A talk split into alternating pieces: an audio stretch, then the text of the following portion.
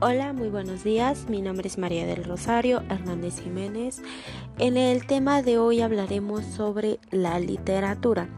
Y la pregunta que contestaremos ¿Es la literatura un instrumento de la música o la música un instrumento de la literatura?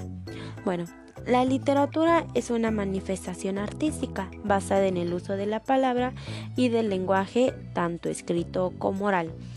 Y la música es arte de combinar los sonidos de una secuencia temporal atendiendo a las leyes de la armonía, la melodía y el ritmo. Bueno, como nos podemos dar cuenta, la literatura y la música no son iguales, pero sí son dos expresiones artísticas que han mantenido relación a lo largo de la historia.